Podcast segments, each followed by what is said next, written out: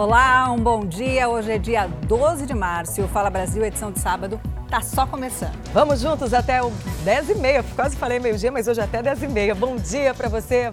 Olha, um falso entregador de comida foi preso na zona sul de São Paulo. O criminoso seria parado em uma blitz, mas não obedeceu à ordem dos policiais e tentou fugir.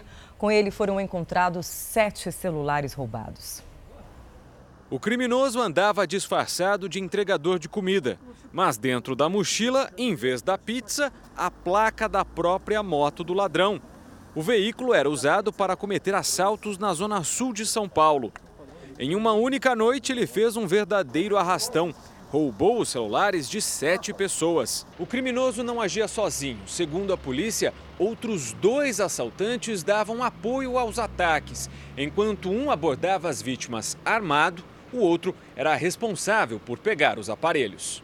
Um trancou a minha passagem para que eu não pudesse, bloqueou a minha passagem para que eu não continuasse a andar e o outro chegou logo atrás. Um apresentou a arma e pediu o celular, pediu para eu desbloquear o celular, só que na hora eu não lembrava da senha, que eu estava nervosa.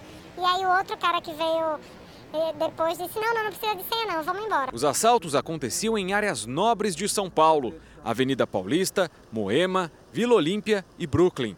Mas a noite de crimes chegou ao fim depois que um dos assaltantes, que estava na moto sem placa, se deparou com uma viatura da Polícia Militar. O criminoso, de 20 anos, ainda tentou fugir dos agentes. Quando eles conseguiram abordá-lo, ao submetê-lo à busca pessoal, foram localizados aí sete celulares é, em posse dele. Ele acabou por confessar que vinha praticando os roubos e nós, até o momento, identificamos cinco vítimas. A polícia ainda procura pelos outros dois envolvidos nos assaltos. Cinco vítimas foram até a delegacia e conseguiram recuperar os celulares. Quando me ligaram, eu primeiro não acreditei que era a polícia, mas depois eu confirmei e quando recuperei o celular fiquei super feliz, porque agora não vou mais passar, ter que passar muitas horas tentando, é, enfim, bloquear é, senha e, e cartão de banco, essas coisas. Então foi bem bom situação, né? Bom, a gente fala agora sobre as consequências da guerra na Ucrânia. Os Estados Unidos impuseram mais sanções econômicas à Rússia por causa da invasão. Os novos bloqueios foram anunciados pelo presidente americano, Joe Biden, que ainda fez um alerta para o risco da Terceira Guerra Mundial. Em pronunciamento, o presidente dos Estados Unidos confirmou que um confronto direto entre os países membros da OTAN e a Rússia seria a Terceira Guerra Mundial. Ele garantiu que os americanos não vão entrar na Ucrânia, mas também não vão aceitar qualquer agressão aos países que compõem a aliança militar do Tratado do Atlântico Norte, a OTAN. Essa declaração foi feita por Biden durante o anúncio de novas sanções econômicas à Rússia como forma de retaliação pela invasão à Ucrânia. A partir de agora, serão barradas compras de diamantes e até mesmo caviar e vodka russa. O objetivo é bloquear mais de um bilhão de dólares em receitas. E hoje completa 17 dias dessa guerra, milhões de refugiados já. E cresce a tensão à medida que as tropas russas expandem os ataques para o oeste da Ucrânia. Pelo menos três cidades foram atacadas pela primeira vez nas últimas horas. Uma delas, Lutsk, fica a apenas 120 quilômetros da fronteira com a Polônia, que é o país que está recebendo o maior número de refugiados desde o início da guerra. Os ataques à região podem ser uma forma da Rússia tentar impedir o envio de armas e suprimento aos ucranianos que estão chegando ali pelos países de fronteira com a Ucrânia, como a Polônia, né? Outra cidade que foi atingida pela primeira vez foi Dnipro, essa na região central e uma das maiores do país, viu? De acordo com a vice-primeira-ministra ucraniana, hoje devem ser abertos mais corredores humanitários para a saída de cidadão das zonas de guerra, incluindo ali as regiões de Kiev, que é capital, e Mariupol, cidade onde cerca de 1.600 pessoas já teriam morrido desde o início da invasão russa. E mais uma preocupação por causa da guerra, viu? A Organização Mundial da Saúde pediu para a Ucrânia destruir vírus e bactérias que estejam em laboratórios. O alerta da OMS é para evitar a propagação de doenças em meio à guerra. A Ucrânia conta com laboratórios onde são armazenados vírus e bactérias para pesquisas. Esses locais chegaram a receber apoio dos Estados Unidos, da União Europeia e da própria OMS. Em meio a esse drama, a Rússia acusou os ucranianos de terem um programa de desenvolvimento de armas biológicas e químicas com o apoio dos americanos, o que é negado tanto pela Ucrânia quanto por Estados Unidos. A ONU diz não ter conhecimento desse tipo de armas na região. Bom, ainda nessa edição do Fala Brasil, as crianças órfãs que foram abandonadas durante a guerra, a gente vai acompanhar essa situação. A história também dos brasileiros que conseguiram deixar a Ucrânia e o astronauta americano que está na estação espacial e depende de uma nave russa para voltar para a Terra. Pois é, daqui a pouquinho. Um dos países mais prósperos do Oriente Médio, Líbano, vive hoje mergulhado em uma crise. Décadas de guerra civil, conflitos armados e má gestão de dinheiro público fez a economia se desmanchar, né? É verdade. A capital libanesa, Beirute, já foi chamada de Paris do Oriente Médio devido à beleza, à vida noturna intensa e também ao comércio bem agitado. Mas hoje, quase 80% da população, infelizmente, vive na pobreza. Quem pôde trocou a cidade grande pela vida pacata no interior. Vamos ver na reportagem da nossa correspondente, a Bianca Zanini. Todas as manhãs, Khaled Al-Haji alimenta as galinhas. Ele brinca com os dois cachorros e aprecia a vista das montanhas. Mas a vida de Khaled costumava ser completamente diferente. Ele era gerente de vários bares e clubes na capital libanesa de Beirute. Mas a crise econômica do país e a pandemia tornaram a vida na grande cidade impossível para muitos moradores. Eu andava entre as mesas e me sentia feliz conversando com clientes, amigos e parentes. Você pode pensar que eu sou louco, mas às vezes eu falo com a natureza, eu falo com meus cachorros, as árvores. Hoje ele mora no vilarejo de Kimistar, a 50 quilômetros de Beirute. Ele acorda antes do amanhecer e vai para a cama às sete e meia da noite o mesmo horário que costumava ser o início de uma longa noite de diversão na capital. Beirute costumava ser movimentada 24 horas por dia. As pessoas costumavam ser felizes e se sentir confortáveis em qualquer área. Mas Beirute está oficialmente morta. Khaled diz que é impossível que a cidade volte à vida tão cedo. Como o resto do Líbano, a crise econômica atingiu Beirute como uma tempestade destrutiva. Muitos optaram por deixar as grandes cidades para viver vidas mais simples e mais baratas nas montanhas e no campo. Outros estão mendigando nas calçadas da famosa cidade que uma vez era conhecida como a Paris do Oriente Médio. Segundo a ONU, 82% dos libaneses vivem na pobreza. O país caiu em ruína financeira nos últimos anos, em parte devido a décadas de guerra civil instabilidade política e má gestão de gastos. O Banco Mundial diz que a crise atual está entre as mais graves do mundo desde meados do século XIX.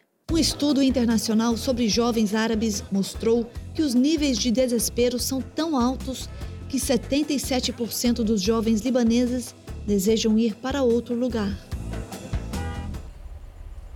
A campanha Março Azul chama a atenção para a necessidade de prevenir o aparecimento do câncer de intestino. O do colo retal, que é a parte final do intestino, é o segundo que mais mata no Brasil. O diagnóstico precoce ajuda a salvar muitas vidas. Números que trazem preocupação. Cerca de 40 mil pessoas por ano perdem a batalha para o câncer colo-retal. Para diminuir essas estatísticas, a Sociedade Brasileira de Coloproctologia lançou a campanha Março Azul para conscientizar a população sobre a importância do diagnóstico precoce. A chance geral de, de a gente ter esse câncer algum dia é quase 5% para qualquer pessoa, independente se é mulher. O, o, importante é destacar que existem riscos que estão associados ao ambiente e outros que são genéticos. Esse risco ao ambiente a gente chama de estilo de vida comer comida sem fibra, muita carne processada ou vermelha em excesso, ter vida sedentária, não fazer exercícios, ser obeso uh, e usar álcool. Hoje, a comerciante Luzia está com 54 anos e foi aos 47 que ela teve o primeiro sintoma. Eu tive um sangramento, fui ao meu médico, clínico geral, e aí ele desconfiou e pediu a colonoscopia. E a colonoscopia acusou que eu estava com o tumor. O exame de colonoscopia é o grande aliado para o diagnóstico precoce da doença. Homens e mulheres, mesmo sem qualquer sintoma, devem fazer esse exame chamado de colonoscopia a partir dos 50 anos.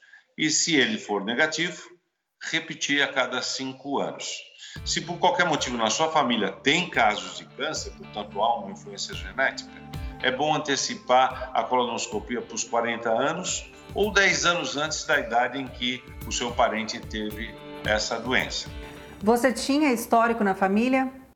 Tinha. O meu irmão, né, o primogênito, 10 anos mais velho que eu, ele teve um câncer e, infelizmente, quando ele descobriu, já estava avançado e ele veio a falecer.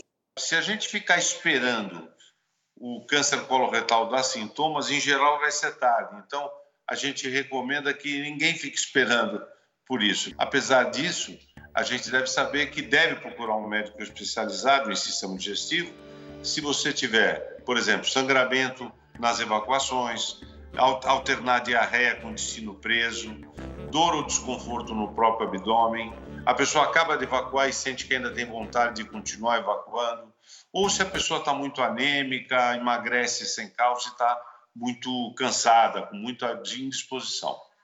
E como é o tratamento? Bom, depende do estágio em que a doença é diagnosticada. É, a maior parte das vezes, se for numa colonoscopia e não tiver quase nada, pode se resolver ali.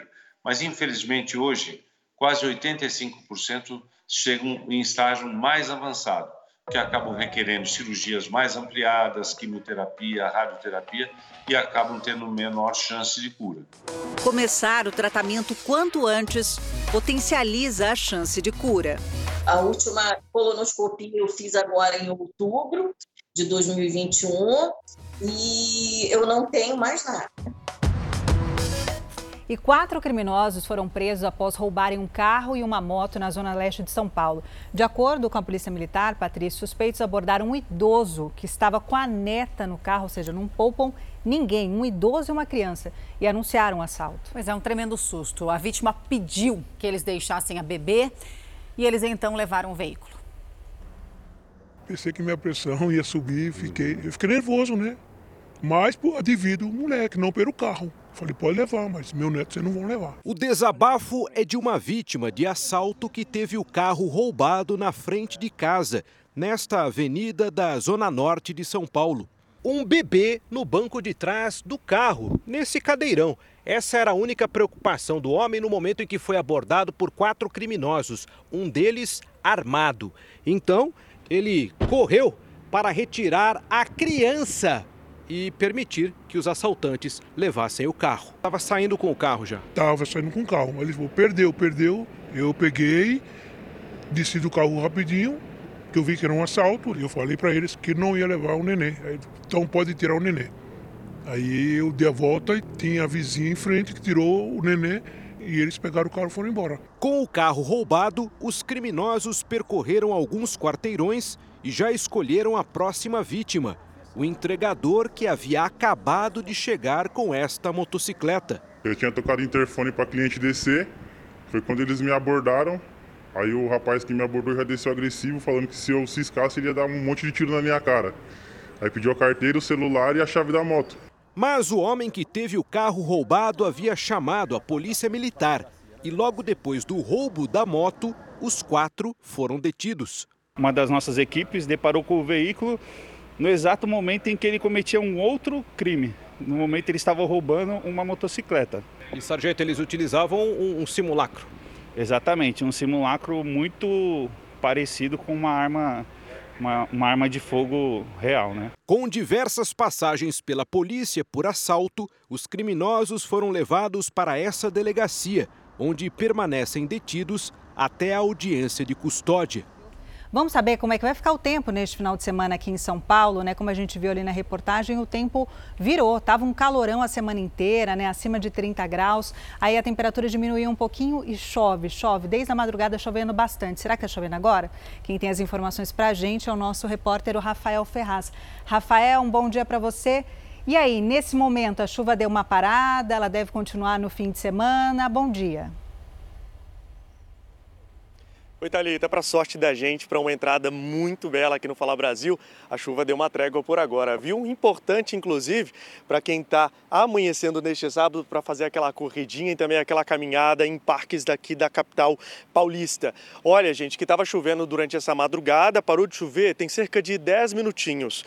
E essa é a previsão do tempo para pelo menos 10 dias aqui em São Paulo. Então, para você que está aí com esse casaco guardado no fim do guarda-roupa, já pode tirar para tirar aquele cheiro de guardado para você utilizar nos próximos dias. Sabe por quê? A temperatura não deve passar dos 25 graus. Para você também que mora aí numa área de risco, é importante você também decorar o telefone do Corpo de Bombeiros, gente, o 193. Então, se você tiver uma área de risco, perceber também que está chovendo acima do volume desejado, pode então entrar em contato e, é claro, sair dessa área de risco para você não correr nenhum perigo. Disse há pouco, né, o movimento aqui, inclusive no Ibirapuera, começou a aumentar do pessoal que está vindo correr, também fazer um piquenique. Isso porque deu trégua por agora, então esse movimento começou a crescer a partir de agora. A gente está inclusive aqui na entrada número 10 do Parque Ibirapuera, com essa imagem convidativa, viu meninas? É, convidativa, assim, dá um pouco de preguiça às 8h20 da manhã, mas você tem razão. Aproveitar quem quer fazer atividade física, né? Parou de chover. Agora, Rafael, ia comentar isso, né? O primeiro final de semana onde está liberado aqui em São Paulo a obrigatoriedade de máscara ao ar livre. Por isso que estamos vendo o seu rosto e o pessoal aí que está caminhando. Você percebeu que todo mundo está sem máscara ou tem pessoas que preferem ainda continuar? Aquele grupo a gente viu que está respirando o ar puro aí do parque, né? Exatamente. A gente sabe que o governo do estado de São Paulo tinha liberado né, o uso de máscara em locais livres. Ou seja, o que, que são esses locais livres, gente? Locais que não têm cobertura, ou seja, aqui no Parque Ibirapuera, ou se você vai caminhar na rua, fazer algum exercício, pode sim tirar a máscara. Porém, se você for, por exemplo, andar, andar aqui no metrô de São Paulo, aí tem a área coberta, precisa colocar a máscara. Vai ali na Pinacoteca ver alguma exposição, é local fechado, tem sim que colocar a máscara. O que a gente observa aqui pela capital é que o pessoal está sim respeitando. Olha, as pessoas andam pela rua, na hora que elas vão entrar numa área coberta, já tiram a máscara ali do bolso e colocam logo no rosto para se proteger e também proteger o próximo. É claro, meninas, que o governo do estado de São Paulo também vai avaliar a retirada da máscara para uso interno, mas isso deve acontecer daqui a duas semanas. Isso, é claro, acompanhando o índice né, de casos, também internações e de mortes por Covid-19. Verdade. Obrigada, Rafael, pelas suas informações. Daqui duas semanas, então, vamos saber se vamos ficar sem máscara nos lugares fechados. Mas, ó, aproveita e respira aí o ar puro do Ibirapuera. Obrigada, Rafael, pelas suas informações. E olha, o tempo também vai ficar nublado lá no Rio de Janeiro. Vamos viajar para lá com Michele Maia. Michele, um bom dia para você. Não vejo nem o mar, nem o céu, só vejo cinza. Vai continuar assim no Rio de Janeiro esse fim de semana? Olá, bom dia para vocês. Então, o dia amanheceu lindo aqui no Rio de Janeiro, mas o sol está assim, ele só aparece entre as nuvens, mas eu confesso o suficiente para já fazer um calor bem grande aqui no Rio de Janeiro, viu? E o tempo deve ficar assim ao longo do dia, mas pode chover à tarde e à noite. A temperatura máxima pode chegar aos 31 graus nesse sábado e amanhã cai um pouquinho, com máxima de 30 graus. Só que para vocês terem uma ideia, nesse momento os termômetros já marcam 28 graus graus agora e a sensação térmica é de 32 graus, ou seja, do jeito que o carioca e o turista gosta para curtir a praia, passear com a família e praticar esportes ao ar livre, como muitos fazem nesse momento aqui nas areias da praia e também na orla da praia aqui do Recreio dos Bandeirantes. Voltamos ao estúdio do Fala Brasil. Obrigada, Michele Maia. Muita gente já aí na praia do Rio de Janeiro, não são nem oito e meia da manhã, o pessoal já praticando atividade física, o futebol, leitão tradicional por lá. Obrigada obrigada pelas suas informações. E olha, o dia começou também fechado lá em Itacaré, que é no litoral sul da Bahia. Quem tem as informações já está aqui ao vivo com a gente, é Tainane Cássio. Tainã, um ótimo dia para você. O sol já apareceu hoje, pelo menos assim, aqui está bonito olhando. Mas e aí, ele vai permanecer esse fim de semana?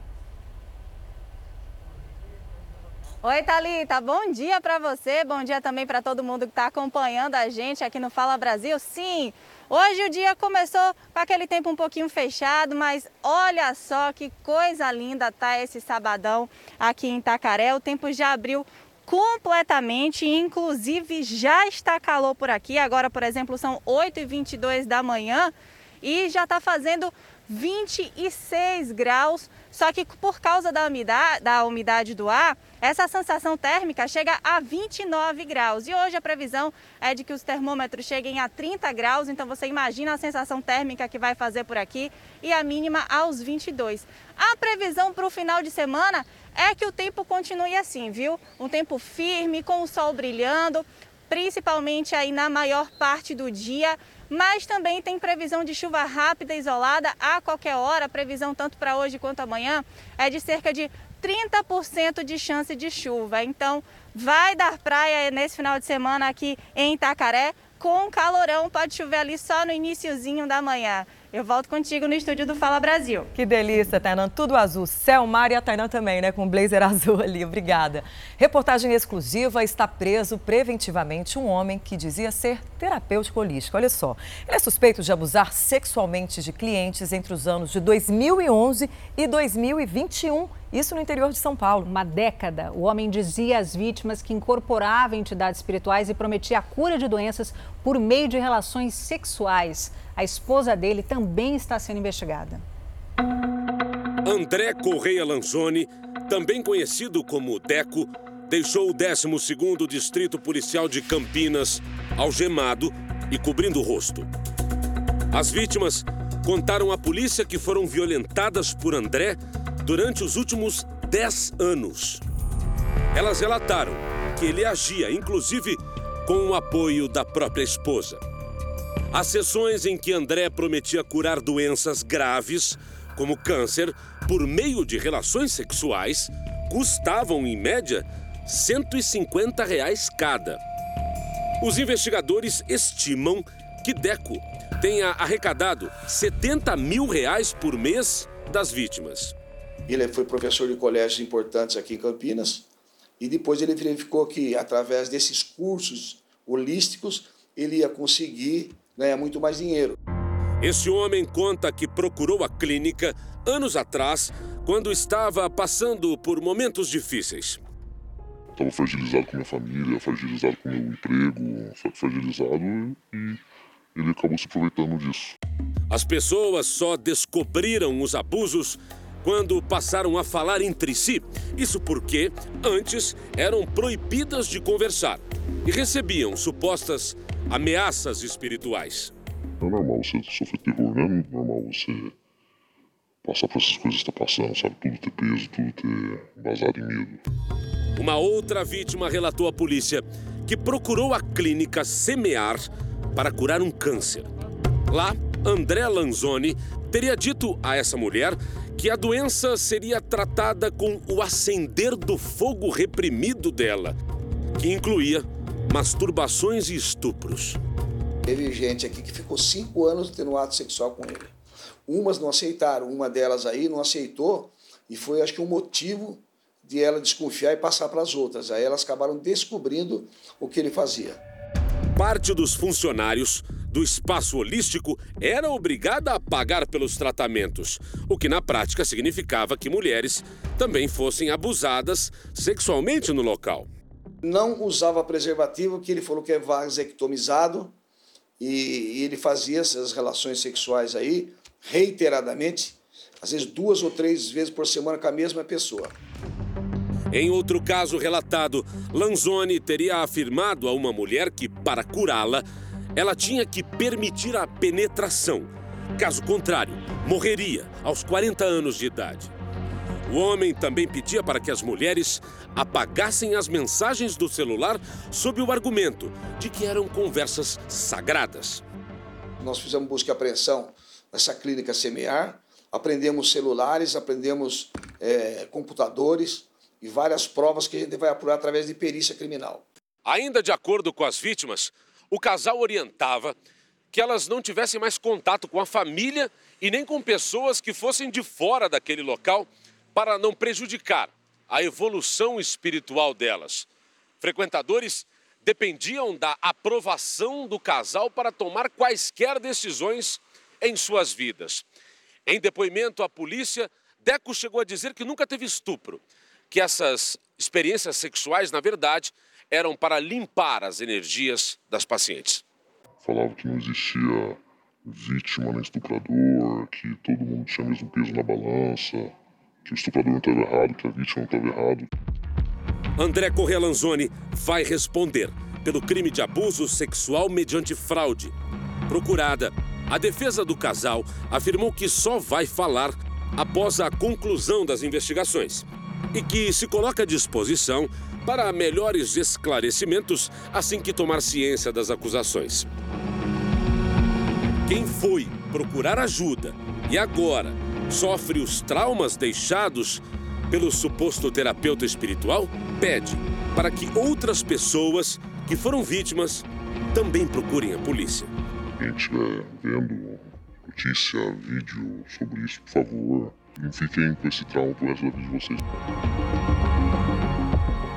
Crime na zona leste de São Paulo. O motociclista foi morto a tiros depois de uma discussão com o ocupante de um carro. Segundo uma testemunha que preferiu não se identificar, a vítima estava em cima da moto e mexia no celular pouco antes do crime. E o atirador chegou num carro, os dois começaram a discutir. O homem então teria descido do veículo e disparado quatro vezes bem no rosto do motociclista que morreu ali mesmo no local. Ainda não se sabe o que, que motivou essa discussão. O fato é que o atirador fugiu. Olha, e da mesma forma que a gente precisa ficar de olho na saúde, os pets também devem se cuidar, né? Consultas no veterinário regularmente, vacinas, exames, tudo isso deve fazer parte ali da rotina. É a Chanel faz isso? Faz tudo, tem dermatologista, tem tudo, porque cada hora parece uma coisa, né? Vocês sabem como é pet. E por causa disso e também para serem surpreendidos, né? Porque a despesa extra quando você chega lá, não tem um plano, é complicado. Muita gente tem optado justamente para isso, por contratar um plano de saúde para os bichinhos de estimação. E esse é o assunto de hoje do quadro SOS Pet com Julinho Casares.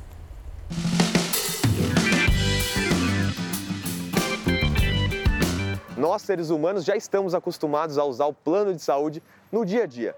E com os pets, será que é diferente? Fica ligado hoje no SOS Pet e tire todas as suas dúvidas agora.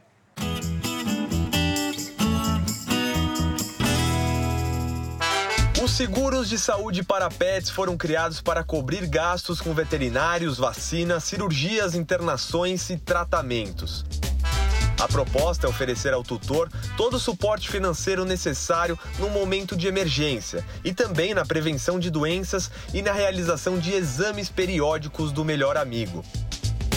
A Alessandra é especialista no assunto e explica os tipos de seguros oferecidos no mercado e os benefícios de ter um plano de saúde para o pet. O que a gente quer cobrir realmente são as coisas ali mais sérias, é, são os imprevistos, as cirurgias, os acidentes. Tem tratamentos específicos, então, por exemplo, tem algumas, algumas raças que têm muito problema de pele, então tem dermatologista, tem hematologista. Tem raças que têm problema ali de coluna, então tem cobertura de acupuntura, de fisioterapia. A Gleiciane é a tutora da Sky, uma Beagle novinha, de três meses, recém-chegada na família. É o primeiro cachorro da Gleice. Foi escolhido pelo jeito brincalhão. Ela fez um seguro justamente pelo custo-benefício com emergências e despesas veterinárias muito altas. A Gleice paga 99 reais por mês. O plano dá direito a consultas, vacinas, urgência e emergência, atendimento 24 horas, home pet e exames laboratoriais.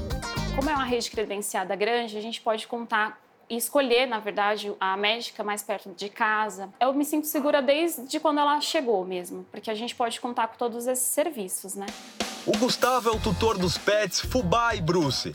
Os cães vão completar quatro anos e têm seguro desde 2018 usando a mesma lógica que você usa é, para um humano, né? Todo mundo faz sentido economicamente ter um, um plano de saúde.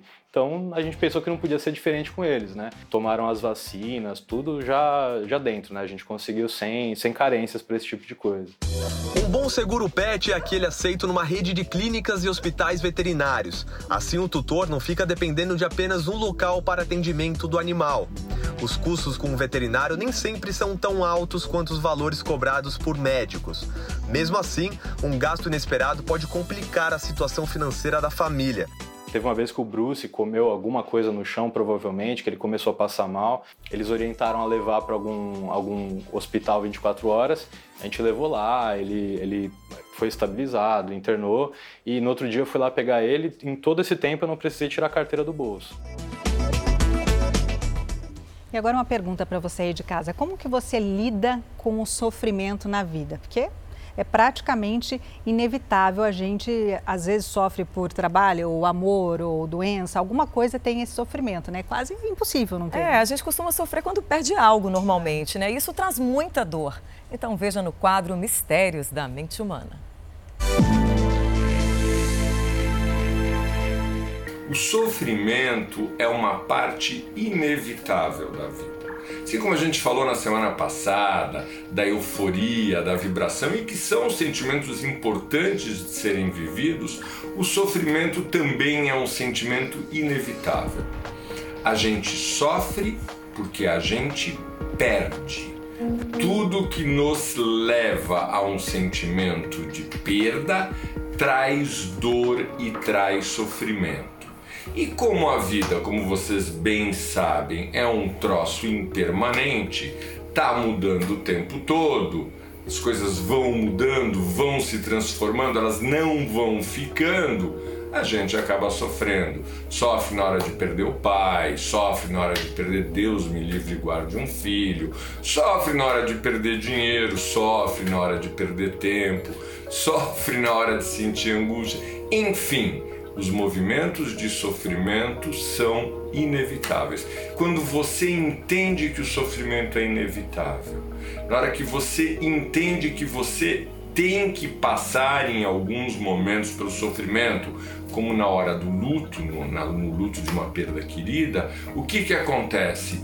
O sofrimento passa mais rápido, ele vai embora mais rapidamente dentro de si e o mais interessante do que isso, ele vai embora sem que você precise brigar com ele. Ah, eu não posso sofrer. Não.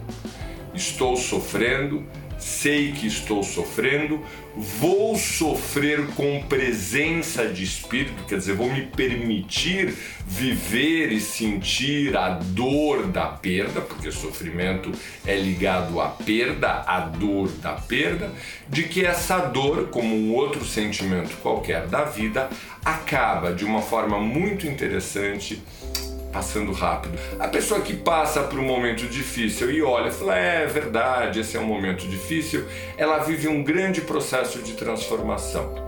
Por quê? Porque ela vai descobrindo que, como o sofrimento acaba de uma maneira ou de outra passando, porque ela consegue aceitar, esse sofrimento vai se diluindo sozinho. Como que num passe de mágica, Óbvio que depende de muito treino, você precisa treinar muito para conseguir isso. A dor vai amenizando, vai perdendo a força, você vai lembrando menos, você vai tendo outros conteúdos para viver e a dor vai diluindo. Diz aquele velho provérbio, né? Aceita que dói menos. Aceita o sofrimento, que não só você vai sofrer menos, como muito mais rapidamente você vai voltar para o teu estado de não sofrimento, para o teu estado de felicidade. Felicidade, sofrimento são os dois polos. Quem aceita o sofrimento é mais feliz. E se você se interessa por comportamento e quer saber mais sobre esse e outros assuntos, é fácil. Acesse o canal Ansiedade Brasil no YouTube, lá tem um monte de conteúdo para você. Olha, um simples penteado quase deixou uma mulher cega no Rio de Janeiro. Isso porque o produto que ela passou no cabelo escorreu e queimou a retina dela. Pensava o tempo todo que eu, eu poderia ou eu estava cega, né? O tempo todo. Eu, meu marido, até o meu pai também. Foi desesperador. Esse é o desabafo de quem só queria exibir um penteado novo. Lidiane, moradora do Rio de Janeiro, quase ficou cega. As fotos que deveriam ser da produção do visual dão desespero. Uma pomada para fixar as tranças teria causado a irritação nos olhos. A gente foi para a piscina, todo mundo em família tal. Assim que eu entrei dentro da piscina, que mergulhei, eu já senti ardência, o incômodo nos olhos. Horas depois e no mesmo dia, Lidiane conseguiu passar por um especialista. Ela foi atendida na emergência do Hospital Souza Guiar. E a oftalmologista disse que durante o plantão atendeu 52 pacientes com o mesmo problema nos olhos. Na segunda-feira ela teve 34 casos e naquele dia, na terça-feira de carnaval, eu já era a 18ª mulher que estava passando por aquilo. Ela mostrou para o meu marido, tá vendo esse, ver esse verde aqui ao redor do, daquela bolinha preta dos olhos, que eu acho que é a íris, né? Esse aqui é uma queimadura causada pela pomada que foi usada para fazer a trança.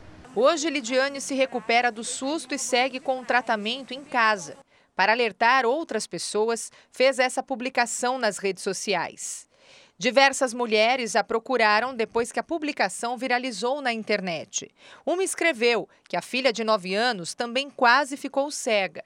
Outra disse que muitas vítimas deram entrada em hospitais depois de fazerem a trança e pegar sol. E a primeira coisa que você deve fazer, quando cair alguma coisa nos seus olhos, é lavar abundantemente. Dá preferência para colírio lubrificante ou soro fisiológico, mas se não for possível, água filtrada em abundância é bom para diluir e até eliminar esse produto. E investigar o fabricante dessa pomada, né? Bom, vamos viajar mais um pouquinho para saber como está a previsão do tempo em algumas capitais. Eu, como uma boa mineira, quero saber como amanheceu o dia lá em Belo Horizonte. Olha que dia lindo, Gabriel Rodrigues. Bom dia para você. Como é que vai ser o fim de semana por aí?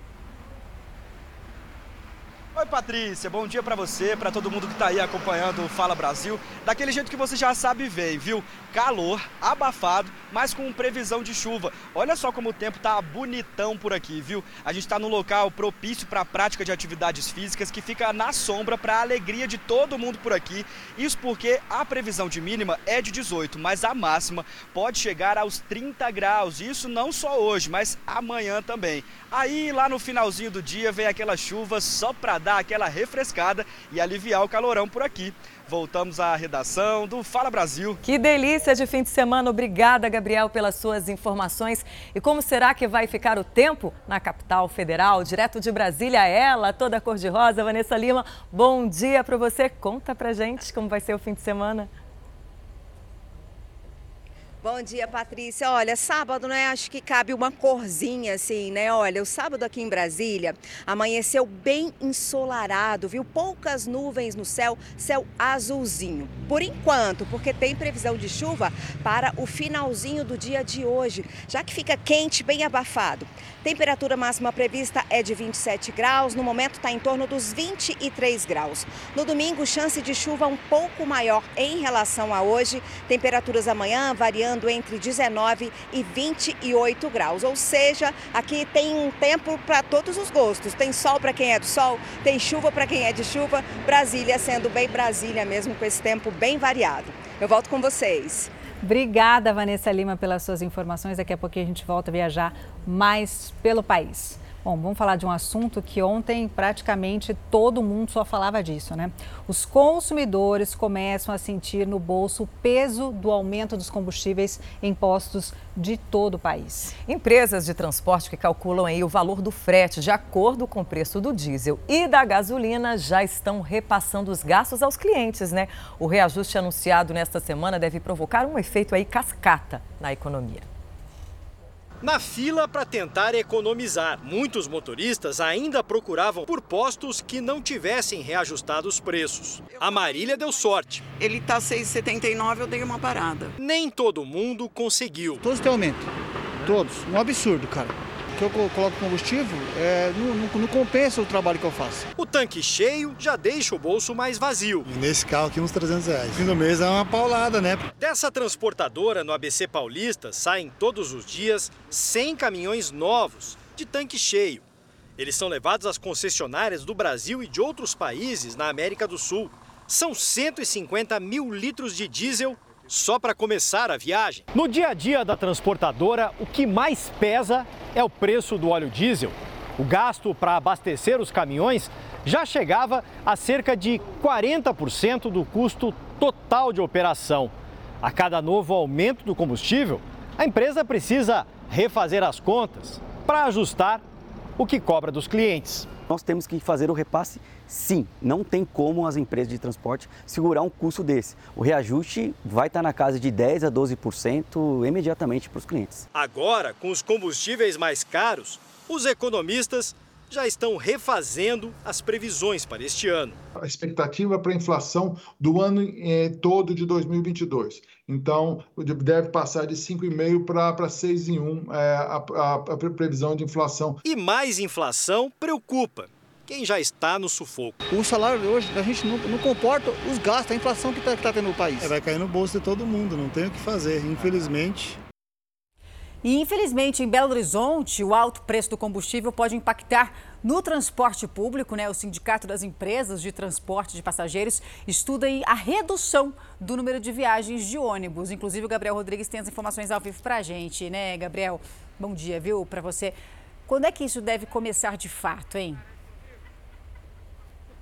Olha, Roberta, inicialmente eles teriam anunciado a redução do número de viagens aqui na capital mineira para acontecer hoje. Só que eles decidiram adiar essa mudança para a próxima terça-feira, justamente para que houvesse tempo em que eles pudessem tanto conversar com as autoridades municipais em relação ao aumento do preço do combustível e também para que eles possam afinar aí como seriam realizadas essas viagens por aqui. Essas medidas para enfrentar os reflexos do aumento do combustível ainda não foram discutidas. O plano agora é manter essas viagens em escala normal, apenas durante os horários de pico. Nos outros horários, também nos sábados e aos domingos, eles pretendem deixar essas escalas menores, com menos viagens e elas acontecendo em número normal apenas dentro dos horários de maior funcionamento. O consórcio do transporte já enviou para a BH Trans, que é o órgão que regulamenta o trânsito por aqui, também para a Prefeitura e para a Câmara Municipal e até o Ministério Público, um pedido para que o tema seja tratado com o extrema prioridade. A prefeitura aqui de Belo Horizonte disse que diante da manifestação do Cetra, que é o sindicato da categoria, decidiu convocar uma reunião de emergência com representantes do sindicato para a próxima terça-feira. Então até lá a situação permanece nesse impasse. Patrícia, Roberta, Obrigada, Gabriel. E não para por aí, viu? O aumento do diesel levou centenas de caminhoneiros a fechar uma das principais rodovias da Bahia. Verdade, por horas, viu? E no estado, o combustível tem um dos preços mais altos do país. Caminhões formaram filas gigantescas dos dois lados da BR-116, rodovia que dá acesso à cidade de Feira de Santana, que fica a 100 quilômetros da capital Salvador. Só uma faixa ficou liberada nos dois sentidos para a passagem de carros pequenos. Caminhoneiros que tentavam passar eram hostilizados pelos manifestantes. Houve até confusão com a Polícia Rodoviária Federal. Também óleo óleo. perdido o direito de ir e vir. Sim, mas não Vocês sabe. estão coagindo os caminhoneiros. Eu falei com ele, amigão, tá todo mundo no mesmo barco. É. Tu vai sair daqui, deixar todo mundo aqui? Eu falei assim, isso é coagir? Aqui estão caminhoneiros de várias partes do Brasil.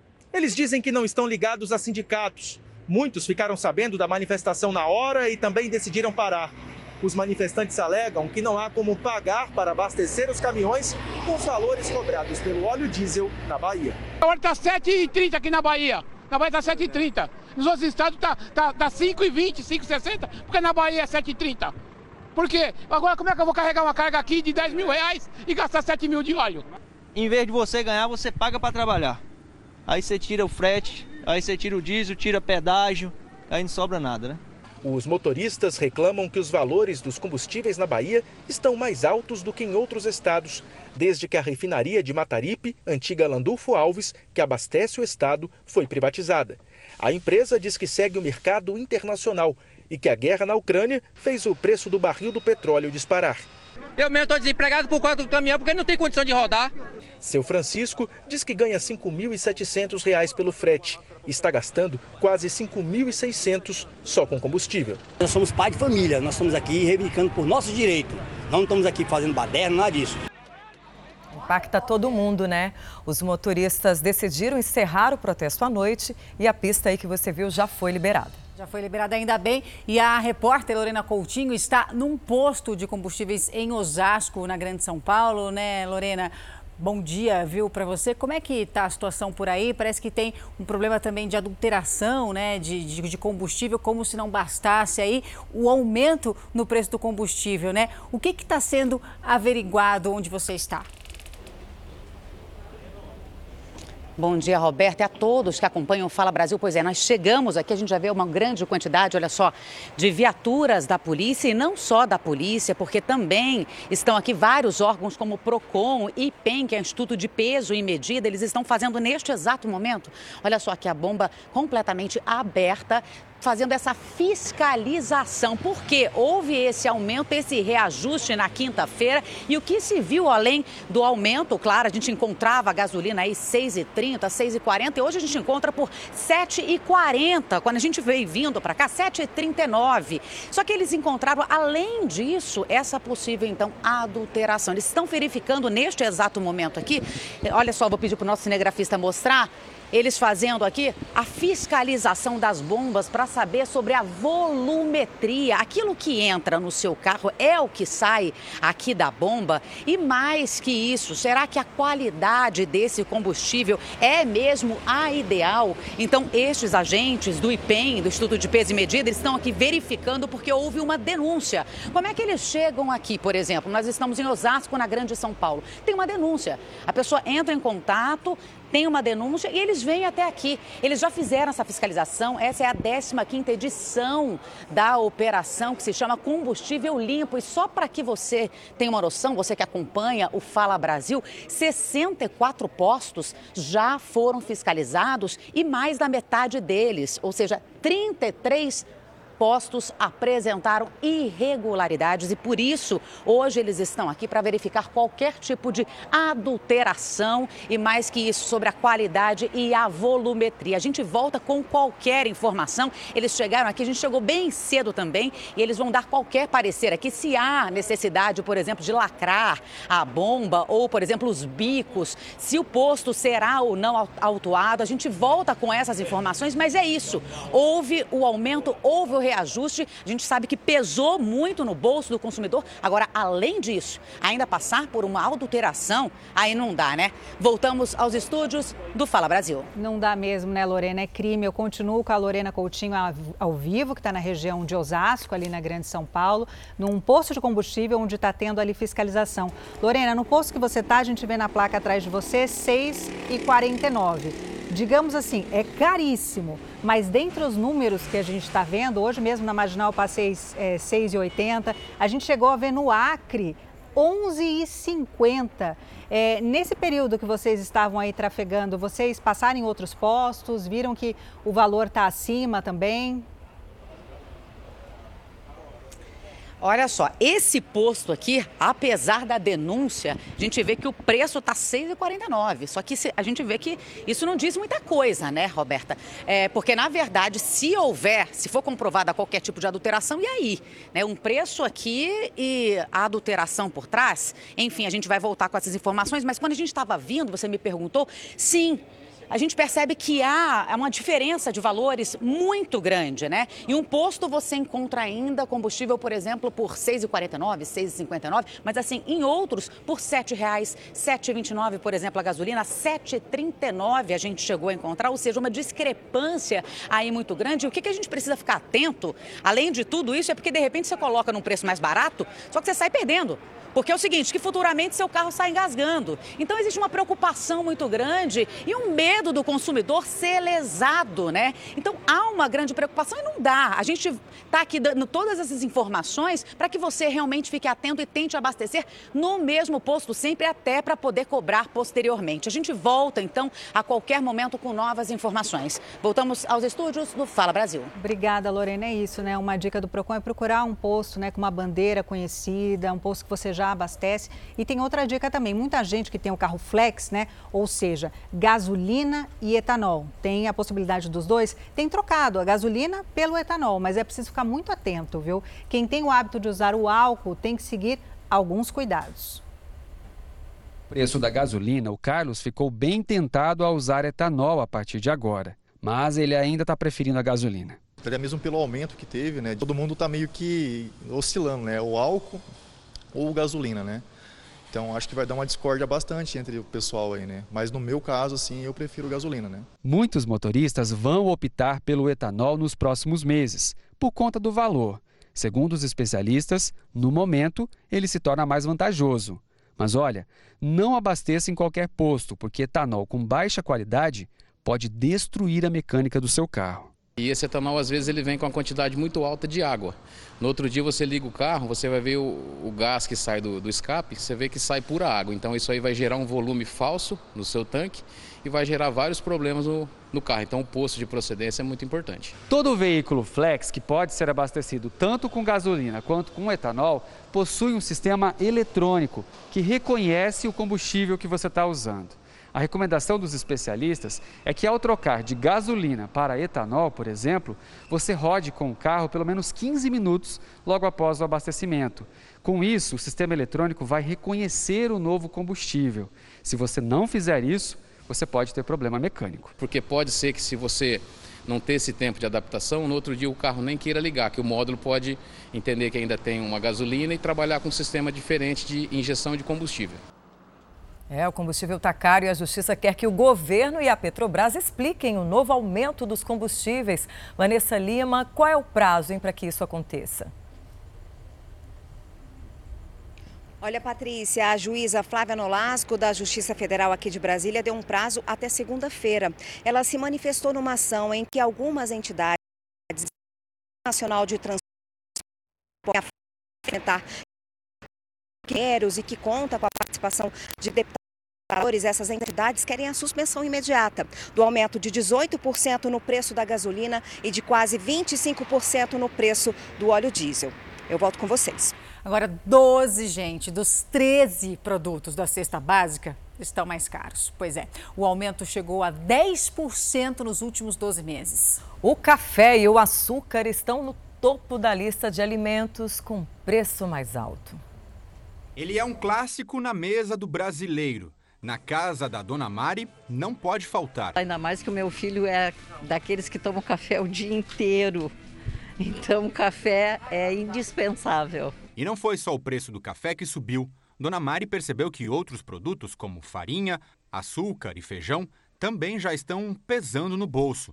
Todos esses alimentos fazem parte da cesta, composta por 13 itens considerados básicos para a alimentação do brasileiro. Desses produtos, 12 ficaram mais caros no último mês. Quais os itens assim o senhor notou que mais pesaram um pouco? Desses básicos. Sem dúvida a carne, né? Até porque lá na minha, na minha residência a gente consome muita carne. Então a gente nota que isso é o que mais pesa no bolso. Em um ano, a cesta básica registrou uma alta de 10%. Tivemos aí nos últimos anos né, uma escalada muito forte do preço dos alimentos bem acima da média da inflação, ao mesmo tempo que nesse período a renda caiu. Em fevereiro, todas as capitais apresentaram aumento neste conjunto de itens essenciais. Porto Alegre foi a que teve a alta mais expressiva, de quase 4%, seguida de Campo Grande, com cerca de 3%, e um empate técnico entre Goiânia e Curitiba, cada com aproximadamente 2,5%. Segundo o Diese, os brasileiros vêm perdendo o poder de compra por causa da inflação e pela falta de manutenção do salário mínimo, que hoje é de R$ 1.212. Cada vez mais há um comprometimento né, do padrão de consumo de maior parte das famílias brasileiras, trazendo uma piora das condições de vida. Né? Justamente porque diminuiu muito o poder de compra. E o salário mínimo, né, se a gente for olhar, hoje uh, quase 50 milhões de brasileiros têm a sua renda referenciada no salário mínimo, não acompanhou o aumento dos alimentos. Para economizar na hora das compras, a dona Mari dá uma dica. Procurar as ofertas, né? Onde tiver oferta a gente vai, né? Porque não dá para comprar no primeiro que a gente entra. Tá para ir de carro, né? É. Porque é. a gasolina tá cara. Tá certa, dona Mari, tem que pesquisar mesmo. E o cafezinho é tão tradicional do brasileiro, todo mundo, ou quase todo mundo, começa um dia com o seu cafezinho, até para dar aquele up, despertar, né? Tão tradicional e um dos itens mais caros. Aliás, dos 13 itens, 12 tiveram reajuste. E podem aumentar ainda mais agora com o preço dos combustíveis, né? Com reajuste. É, tá difícil. Tá pesando. Bom, a gente continua agora nosso giro sobre a previsão do tempo aí pelo país. A gente vai saber agora como é que fica o tempo em Fortaleza. Geralmente é um solzão, né, Natália Campos? Uma imagem belíssima. Bom dia para você. Mas hoje tá tudo nublado, tá tudo cinza. Previsão de chuva, né, para hoje e domingo também? Isso mesmo, bom dia, bom dia a todos. Previsão de chuva para esse fim de semana aqui em Fortaleza. Ela já está se aproximando ali. Alguns pinguinhos já começaram a molhar a nossa equipe aqui nessa manhã mas a previsão é sim de muita chuva. Ontem choveu bastante aqui em Fortaleza, hoje deve chover muito à tarde e à noite e amanhã também. Nesse momento, os termômetros marcam 27 graus, a máxima hoje é de 30 graus, a mínima de 24. Mesmo assim, tem muita gente aproveitando a praia, viu? O pessoal vem fazer uma caminhada, pedalar um pouquinho, tomar uma água de coco para dar uma refrescada, porque apesar da chuva, faz calor por aqui. E vocês têm que concordar comigo que, mesmo com o céu nublado, Fortaleza é muito linda, né? De volta ao estúdio do Fala Brasil. Mas, Natália, eu ia falar justamente isso, você tirou as palavras da minha boca. Mesmo assim, a imagem tá linda, né? Uma paz, olhar todos esses barquinhos aí no mar. Olha, vale a pena ir pra praia assim mesmo para dar uma relaxada, né? Obrigada, viu? Olha, agora a gente vai saber como é que fica o tempo em Goiânia com a Manuela Queiroz, né, Manu? Bom dia para você. A gente vai, por enquanto, tá um solzinho. Como é que vai ficar o tempo? Vai chover? Oi, Roberta. Muito bom dia para você. Bom dia a todos que nos acompanham. A gente não tem a praia de Fortaleza, não, mas a gente tem um cenário bem bonito, viu? Vou pedir para o Kleber mostrar para a gente aqui. A gente está num parque de Goiânia, um dos cartões postais aqui da nossa capital. E o dia está bem bonito, viu? Algumas nuvens no céu, mas ainda o sol vem com tudo. Quem conhece Goiânia sabe que o calor sempre predomina. Mas a previsão para hoje, aliás, para todo o fim de semana e também o comecinho da semana que vem, é de uma temperatura um pouco mais amena e possibilidade de chuva. E aí o que, que acontece? As pessoas aproveitam então, enquanto não está chovendo, o dia está lindo, olha lá, para jogar comida para os patinhos, as crianças, passear com os animais, fazer aquela caminhada, aquele exercício, curtir um dia lindo. Lembrando que a gente tira as máscaras em locais abertos aqui em Goiânia na segunda-feira oficialmente, mas muita gente já está ali, né? Se está afastado, está tudo certo, em segurança, obviamente, né? E aí a turma aproveitando o parque, o dia bonito, enquanto a chuva não vem, porque de acordo com a meteorologia, deve chover sim, principalmente no fim da tarde, isso hoje e amanhã. E aí a temperatura fica ali na casa dos 32 graus. Voltamos ao estúdio do Fala Brasil. Tá com cara que vai chover olhando assim a imagem agora, né, Manu? Mas a previsão realmente diz que deve chover aí no final de tarde. Vamos acompanhar, então é bom para refrescar o calorão de Goiânia, né? Obrigada, viu, Manu? Bom final de semana. E agora a gente vai saber como é que fica o tempo em Santos, no litoral de São Paulo. Jean Sgarbi, bom dia para você.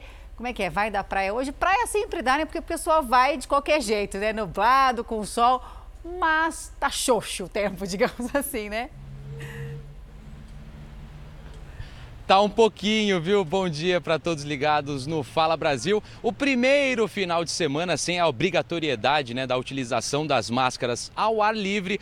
Infelizmente, parece que não vai dar praia, até porque amanhã começou chuvosa aqui em Santos. Agora nas imagens do cinegrafista Cleiton Gonçalves a gente pode ver um pouco mais. Como você mesmo disse, o pessoal aqui em Santos não importa, pode estar tá chuva, o pessoal vem para a praia para conseguir praticar o exercício, viu? Inclusive passar um alerta da Defesa Civil, porque há possibilidade aí de chuva intensa, cerca de 100 milímetros por dia aqui na nossa região e ventos de cerca aí de 60 quilômetros por hora. A previsão hoje aqui para o sábado é de 28 de máxima e 24 de mínima. Pode chover a qualquer momento. E no domingão, temperatura um pouco mais baixa, 27 graus e 24 de mínima. O pessoal vai conseguir aproveitar, mas sem o sol. Voltamos ao estúdio do Fala Brasil. Apesar de chuvoso, o tempo bastante abafado, né? Obrigada pelas informações.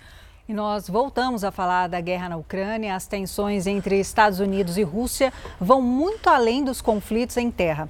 A nossa correspondente, a Silvia Kikuchi, traz as informações ao vivo de um astronauta que pode ficar preso no espaço. Silvia, uma boa noite para você aí no Japão. Conta pra gente o que está acontecendo, essa história do astronauta. Olá, bom dia, Talita. As tensões estão aumentando na Estação Espacial Internacional, onde estão quatro astronautas americanos, dois russos e um europeu.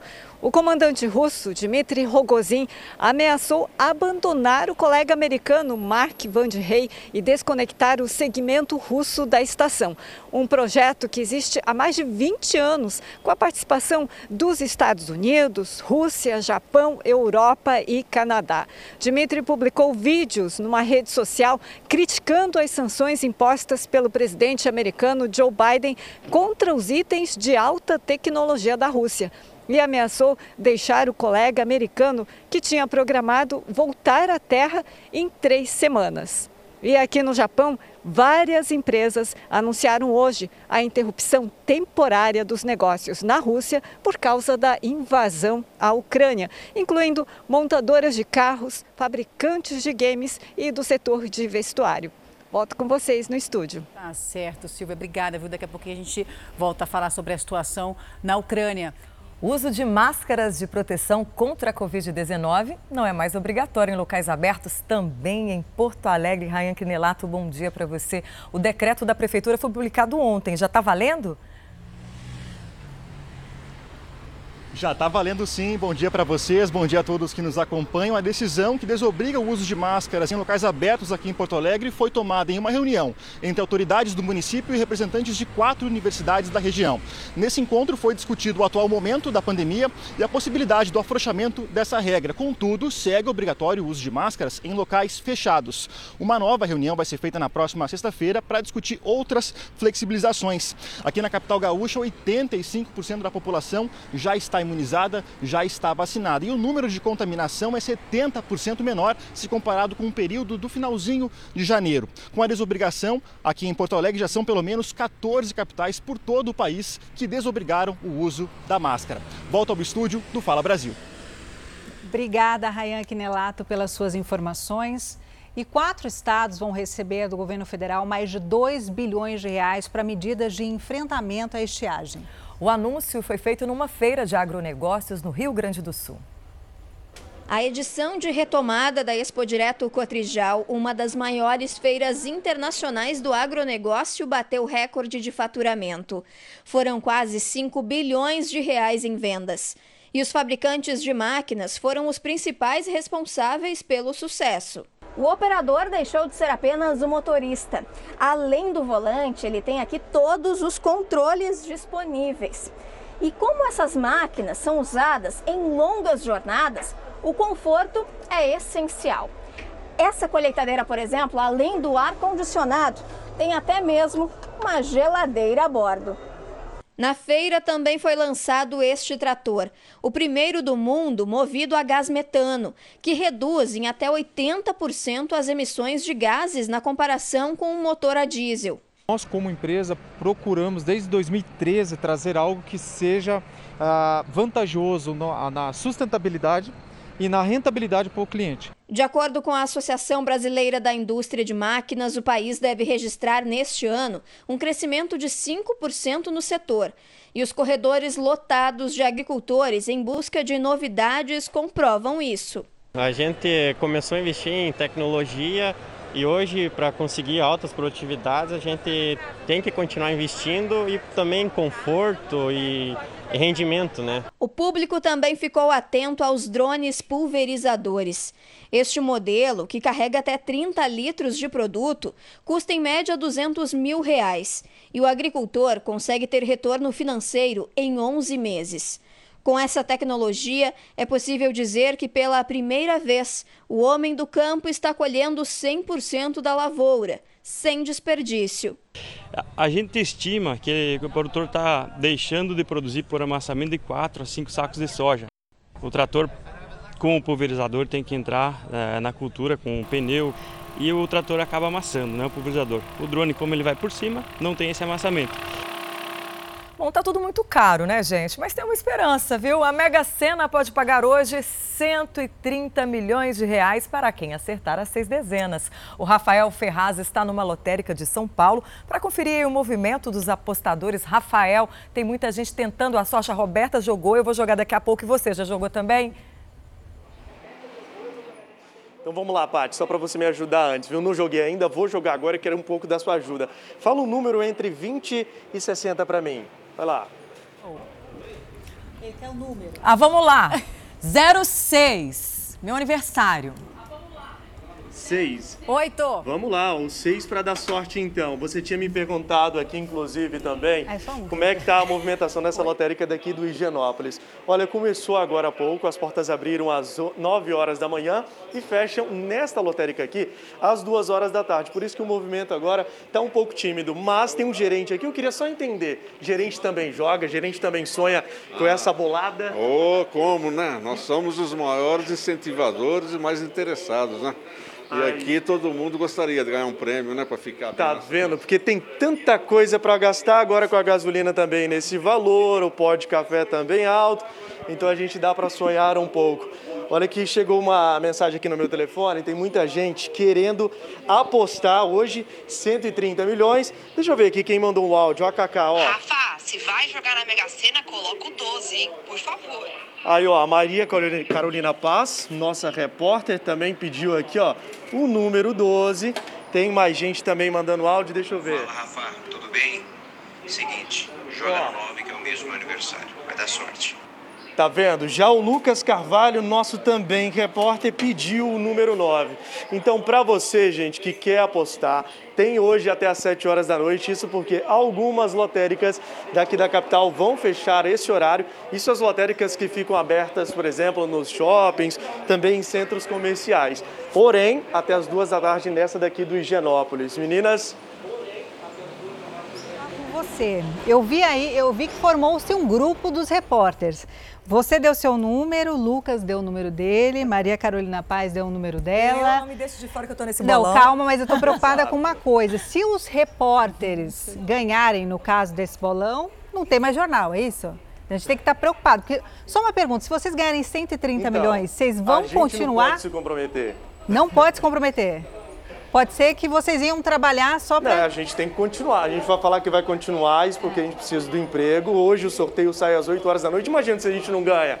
Aí o editor, também o editor-chefe, já vai guardar isso na, na listinha. É, boa, tá bom. Então, mas se tipo daqui um mês você, Lucas, Maria Carolina e Patrícia sumirem, sabemos, é isso? Milionários. Deixa eu vou sumir com gosto. Exatamente, a gente some um pouco, mas se vocês também quiserem dizer aí alguns dois números, a gente inclui aqui na lista. Olha, eu tô tranquila porque a Roberta disse que jogou e que ela vai me dar. A gente já fez uma negociação, uma parte. Então, assim. Olha, registrado e documentado pelo Fala Eu Brasil, dou. hein? Agora tá gravado, hein, Roberta? Eu dou, Não vai ter eu jeito dou. de fugir. Vai, eu dou, eu dou. Dei minha Pronto. palavra. Então, fechou. Rafael, obrigada pelas Exato. suas informações. Boa sorte para todo mundo que jogou. Tô torcendo para Roberta Pisa por motivos óbvios, né? Vocês percebem? Mas torcida para todo mundo. Vai dar, gente, viu? Tenho certeza. Ó, sorte está conosco. Obrigado, tomara. né? Mas é isso, a gente brinca, mas esse é o sonho de muita gente, né? Ainda mais com cesta básica alta, combustível alto. A gente sonha mesmo em ganhar na Mega Sena. Alguém vai ganhar, ou algumas pessoas vão ganhar. Ou não, né? Ou vai de novo acumular. Bom, e uma mulher foi morta pelo ex-namorado dentro da empresa onde ela trabalhava na região metropolitana de Porto Alegre. O homem também era funcionário desse local e a vítima tinha uma medida protetiva, inclusive, contra esse ex-companheiro. Elizabeth Viegas tinha 49 anos. Ela foi morta a facadas pelo ex-namorado. O crime aconteceu na frente dos colegas de trabalho nesta empresa de esteio. Ele tentou um contato com ela nessa troca de turno. Ela teria, ela não teria cumprimentado ele. Ele voltou para casa dele, pegou uma faca, retornou à empresa e por trás ele golpeou ela. O homem de 29 anos foi contido pelos colegas. Ele teve a prisão preventiva decretada. Os dois chegaram a namorar no ano passado, mas o relacionamento não durou muito. Insatisfeito com o término, ele passou a perseguir a ex-companheira. Elizabeth registrou a ocorrência e recebeu a medida protetiva de urgência, medida violada de forma fatal. Eles trabalhavam em turnos diferentes, ele de madrugada e ela pela manhã. Mesmo proibido de ter contato com a vítima, ele foi atrás dela. Um feminicídio cometido a sangue frio. Em depoimento, o assassino não demonstrou qualquer arrependimento. Muito ódio, muito rancor, e ele mesmo falou isso no depoimento, né? Muito ciúme. E a, o fato dela não ter retomado o relacionamento que terminou em 30 de novembro do ano passado. Elizabeth deixa três filhas. E o Fala Brasil volta com novas informações sobre a guerra na Ucrânia. O repórter André Tal está no país europeu acompanhando de perto os dramas desse conflito e traz ao vivo os detalhes, né, André? Você está na cidade de Lviv e a atenção do conflito já chegou por aí? Bom dia, Patrícia. Bom dia a todos que nos acompanham no Fala Brasil. Já chegou nos últimos dias as sirenes de alerta de possível ataque, bom, ataque aéreo russo tocaram várias vezes. Existe uma, um temor de que os russos possam atacar Lviv na região oeste a qualquer momento e se isso acontecer vai ser catastrófico, porque até agora Lviv tem sido considerada como um lugar seguro para os ucranianos que fogem dos locais de intenso conflito. A gente está bem perto da estação de trem de Lviv e a gente vê aqui bem atrás a quantidade de pessoas, principalmente mulheres, crianças, idosos, que estão em busca de um ônibus para cruzar a fronteira. São milhares de pessoas que já passaram horas ou até mais de um dia viajando, saindo das áreas de conflito para chegar até Lviv e agora enfrentam mais essa jornada de encontrar um lugar num ônibus para poder cruzar a fronteira. Segundo a ONU, já são 2 milhões e 500 mil refugiados ucranianos. A Polônia diz que já, tem, já recebeu 1 milhão e 600 mil ucranianos e a Moldávia fez um alerta de que não pode mais receber qualquer ucraniano porque não tem como lidar com tanta gente chegando no país. Enquanto isso, no campo de batalha, as forças russas avançam, já estão a 25 quilômetros da capital Kiev. É esperado um assalto em larga escala a Kiev nos próximos dias. Os ucranianos prometem resistir, mas tudo isso mostra a escalada do conflito. A situação mais dramática é na cidade de Mariupol, cidade portuária na região do Mar Negro, estratégica, onde, segundo os ucranianos, cerca de 1.500 civis já teriam morrido e existem milhares de pessoas que estariam presas em abrigos antiaéreos, sem energia, sem gás, sem aquecimento, com temperaturas congelantes e com pouca comida e não conseguem sair do local porque os bombardeios se intensificam mais e mais, inclusive, segundo os ucranianos, uma mesquita onde 80 pessoas estavam refugiadas teria sido atacada pelos russos.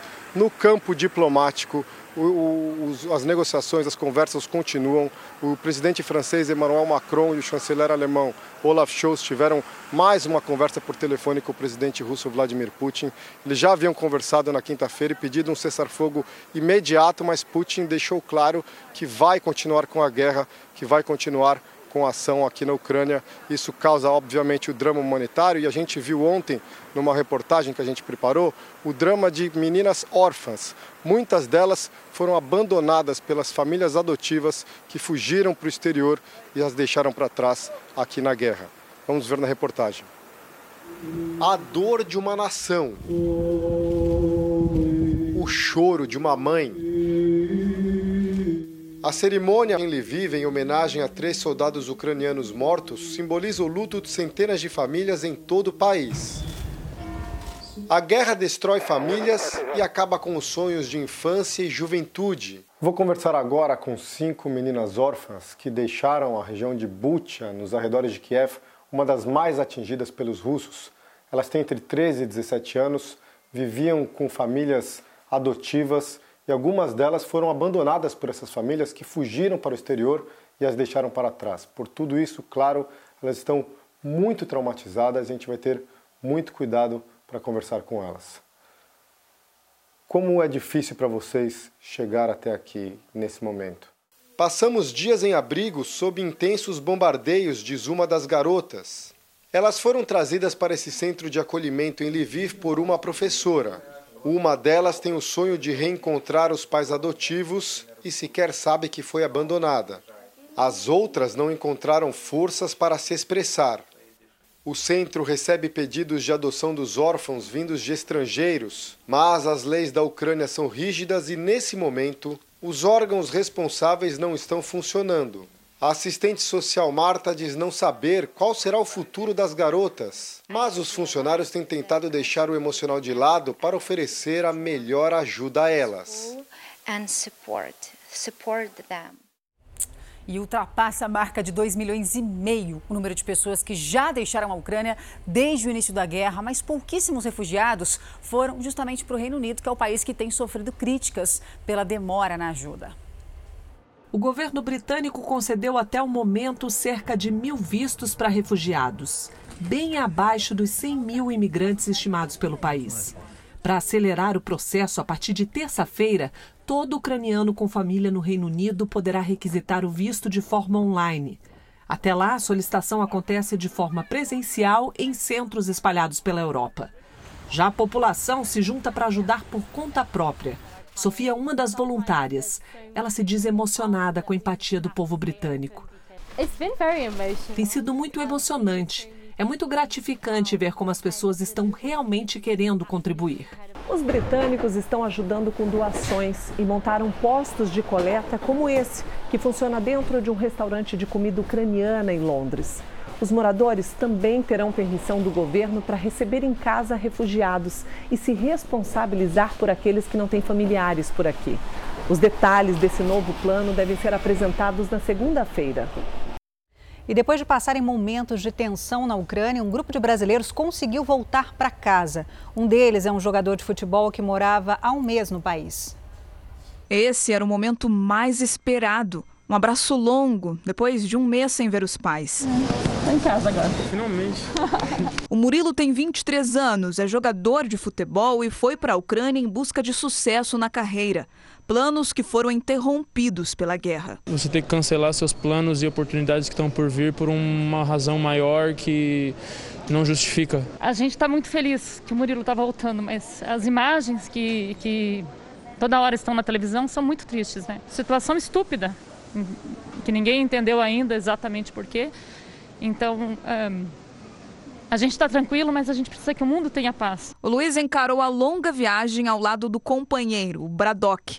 Depois de dois anos longe do Brasil e em meio a uma guerra, chegar na cidade de origem, em Curitiba, foi um alívio. Infelizmente, dessa maneira, a gente teve que sair de lá, né? O clima está muito pesado, a gente não conseguiu mais ficar lá e não tinha sentido também ficar. O Albanir Roberto estava ainda mais tempo fora, 12 anos morando na Ucrânia. Para fugir da guerra, precisou deixar tudo para trás. Cada momento a gente não recebe informações boas, né? E as coisas estão ficando cada vez mais piores. Isso preocupa muito para nós. Os três, que já se conheciam na Ucrânia, embarcaram juntos em um avião da Força Aérea Brasileira na última quarta-feira. Depois de mais de dois dias inteiros de viagem, o grupo já começa a se planejar sobre como retomar a vida aqui. Mas o pensamento também fica com o que está acontecendo na Ucrânia. Tem muita gente que está envolvida num conflito que não é delas, então eu espero que isso seja resolvido para ontem. Todos nós, né? E desde a tomada do regime talibã no Afeganistão, diversas cidades do país estão sendo dominadas pela pobreza extrema. Inconformado, o dono de uma padaria resolveu ajudar famílias que não têm o que comer. Um pão quentinho para cada pessoa com fome. Todos os dias, nos últimos três anos, o senhor Hamati, que é o dono desta padaria em Cabul, no Afeganistão, tem doado pão para centenas de afegãos famintos acampados em frente da loja. A padaria é conhecida na capital pelo pão gostoso e pela ajuda aos mais pobres. O senhor Ramate explica que costumava ajudar cerca de 500 pessoas por dia, mas nos últimos meses o número cresceu e hoje chega a ter 2 mil pessoas por dia esperando por um pedaço de pão. Esta menina afegã conta que o pai trabalha como carregador todos os dias, mas mesmo assim não consegue pôr comida suficiente na mesa. Os Estados Unidos encerraram 20 anos de presença no Afeganistão em agosto do ano passado. O grupo extremista islâmico Talibã retomou o poder imediatamente, levando à interrupção da ajuda internacional. Desde então, o país caiu em uma profunda crise financeira e humanitária. 93% da população no Afeganistão não tem o suficiente para comer, de acordo com o Programa Alimentar Mundial, e 4 em cada 10 crianças com menos de 5 anos sofrem de desnutrição crônica. A ONU alertou que quase toda a população do país, 97%, pode ficar abaixo da linha da pobreza nos próximos meses. Em janeiro, a ONU pediu o equivalente a 23 bilhões de reais em ajuda humanitária para 2022, o maior apelo já feito para um único país. E você que está chegando agora ao nosso Fala Brasil, pode chegar, ainda tem bastante jornal pela frente, 7, 9 horas e 57 minutos. Pelo horário de Brasília, chegou. Você sabe quando você chega aqui, eu convido você para tomar o cafezinho da manhã, o quê? Viajar. Vamos viajar lá para o sul, lá para Porto Alegre, falar mais uma vez com Rayan Quinelato. Está me ouvindo? Se estiver me ouvindo, dá um tchauzinho. Bom dia para você. Eu quero saber como é que vai ficar. Tá me ouvindo? Quero saber como é que vai ficar o tempo neste final de semana por aí. Oi, gente, bom dia novamente para quem está nos acompanhando aqui no Fala Brasil. Pois é, um dia mais parecido com outono do que verão, viu? Tá bem nublado, principalmente para esse lado aqui da zona norte de Porto Alegre. Nesse momento a temperatura é de 21 graus. Lá na Serra Gaúcha, em Gramado, a temperatura nesse momento é em 14 graus. Então tem muitos gaúchos já tirando aí é, os casacos é, do guarda-roupa. Mas é isso, nós estamos aqui na orla do Guaíba. Tem bastante gente aproveitando esse dia bom, porque domingo a previsão é de chuva, viu? Domingo domingo já vai amanhecer com chuva bastante pesada, possibilidade de 90% aí de uma chuvarada aqui na capital dos gaúchos. Volta ao estúdio do Fala Brasil. Obrigada, Rayan. Todo mundo aí em Porto Alegre aí na atividade física, né? Andando de bicicleta, caminhando. Obrigada pelas suas informações. E agora a gente vai dar um pulo lá em Manaus para saber como é que fica o tempo por lá. Quem está ao vivaço com a gente é o nosso repórter Paulo Carneiro, que tem as informações para a gente. Paulo, um ótimo dia para você. Pelo jeito vai dar para aproveitar esse sabadão, né? Tá quente por aí? Bom dia, Thalita. Bom dia, pessoal do Fala Brasil. Pois é, né? Olha só que sol legal. Vai dar para aproveitar sim bastante, mas ó, tem que ser rápido, viu? Porque a previsão é que chova mais tarde. Mas deixa eu mostrar para você que o Manauara tá aproveitando essa manhã de sábado ensolarada aqui na praia da Ponta Negra. A gente tá aqui na praia, o Augusto vai mostrar para você o detalhe aqui. Muita gente por aqui na faixa de areia, muita gente saiu para pedalar, muita gente saiu para correr, para aproveitar esse tempo aberto aqui, né? A gente sabe que nessa época do ano chove bastante, então tem que aproveitar aproveitar esses momentos de sol. Inclusive, durante a semana, Caiu muita água aqui em Manaus, infelizmente trazendo prejuízo para algumas pessoas. Toda vez que chove, infelizmente, a gente tem alguns problemas com a chuva. Mas esse final de semana vai ser assim: sol em alguns momentos e chuva também hoje e amanhã. A previsão, a máxima é de 32 graus e a mínima de 24 graus. Então você que está me assistindo aí, você que está aqui em Manaus, corre, vai sair para poder ver o tempo. Aproveita o sol porque vem chuva por aí, viu? Eu volto aos estúdios do Fala Brasil. Tá certo. Obrigada, Paulo, pelas suas informações. E agora a gente vai para o Espírito Santo falar com a Alessandra Ximenes. Alessandra, um ótimo dia para você. Seja bem-vinda aqui ao Fala Brasil de sábado. E aí, vai ter um calorão este final de semana em Vitória? Como é que vai ser? Oi, Thalita, bom dia para você, para quem acompanha o Fala Brasil. É isso mesmo, calorão, como nós capixabas aqui costumamos dizer, um sol para cada um. O dia, a previsão é de sol, bastante sol, pouquíssimas nuvens, então um dia bem ensolarado. A previsão aqui na Grande Vitória, tanto para hoje quanto para amanhã, domingão, que as pessoas estão de folga, é de sol com poucas nuvens e sem previsão de qualquer tipo de chuva, de qualquer pancada de chuva chuva. A temperatura mínima vai variar aí de 22 graus, né? A temperatura mínima e máxima de 34 graus. Eu e o cinegrafista Guilherme Soares, nós estamos aqui na Praça do Papa. Ela dá acesso aqui à Baía de Vitória. Dá para ver que o dia está bem bonito. Já tem bastante gente aproveitando esse dia ensolarado. Tem o pessoal pescando, tem papais e mamães aqui passeando com as crianças. Tem uma prainha aqui perto, já também tem gente tomando banho de mar. Então, um final de semana com bastante calor e sol aqui na Grande Vitória e em todo o estado. Então, quem está de folga e já está se preparando para poder pegar uma praia, para curtir aí o marzão, vai poder fazer isso sem problema, porque não tem qualquer tipo de previsão de chuva aqui para Grande Vitória e nem para nenhuma, né, qualquer região aqui do Espírito Santo. Volto com vocês aí no estúdio do Fala Brasil. Que show de imagens, hein, que seu cinegrafista fez. Alessandra, para quem não conhece Vitória, é uma capital lindíssima, uma orla maravilhosa. Obrigada pelas suas informações.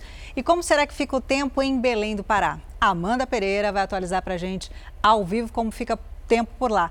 Amanda, calor e chuva. Vou dar esse chutômetro se eu conheço um pouco Belém. Bom dia. Das Mangueiras, na capital paraense, do jeito que a gente gosta e o paraense vai poder aproveitar bastante. Nesse momento, 32 graus na nossa cidade morena aqui, mas no finalzinho da tarde existe sim a possibilidade de pancadas de chuva em áreas isoladas da região metropolitana. Amanhã no domingão tem também possibilidade de chuva entre o final da tarde e início da noite. E em dias ensolarados, como no caso deste sabadão, sabe o que a gente gosta de fazer, Talita? A gente gosta mesmo de se refrescar com um sorvete de cupuaçu, de açaí. E aí te convido a vir aqui, né? Aproveitar também. Temperatura fica entre 23 graus a mínima e 33 graus a máxima. Convite feito, só falta você aceitar e vir visitar a gente. Manda, já tá aceito. Você sabe que essa bancada é perigosa. Você convida, a gente vai mesmo. A gente aproveita, faz passeio turístico, fui na casa dos repórteres e ainda sorvete nesse calorão tá aceito. Ainda saborear esses sorvetes típicos, né? É, de frutas que só tem lá na região. E a população do Rio de Janeiro protestou contra as más condições no sistema de ônibus de trânsito rápido, o BRT. Os passageiros reclamam de superlotação, ônibus sucateados, estações vandalizadas e irregularidades nos horários. Pois é, o sistema de transporte já foi alvo de denúncias de corrupção e um ex-secretário chegou a ser condenado por receber propina. De manhã, quem sai para trabalhar enfrenta a superlotação. No final da tarde, com calor de 30 graus e sensação térmica de 40, os terminais ainda estão lotados. E à noite é a mesma coisa. Em qualquer hora do dia, os ônibus articulados do sistema BRT do Rio de Janeiro estão sempre assim. Esse transporte aqui é uma vergonha. Esse daqui é um, é um dos piores transportes do Brasil. E toda hora tem gente chegando, se preparando psicologicamente para mais um tormento de viagem. O tempo todo é muito calor. BRT, na sigla em inglês, significa Bus Rapid Transit, transporte rápido por ônibus. Só que velocidade aqui, a única que tem é a correria das pessoas tentando embarcar. Afinal, todo mundo sabe que quem perder esse ônibus vai ter que esperar muito pelo próximo. E ainda tem o risco dele enguiçar no meio do caminho.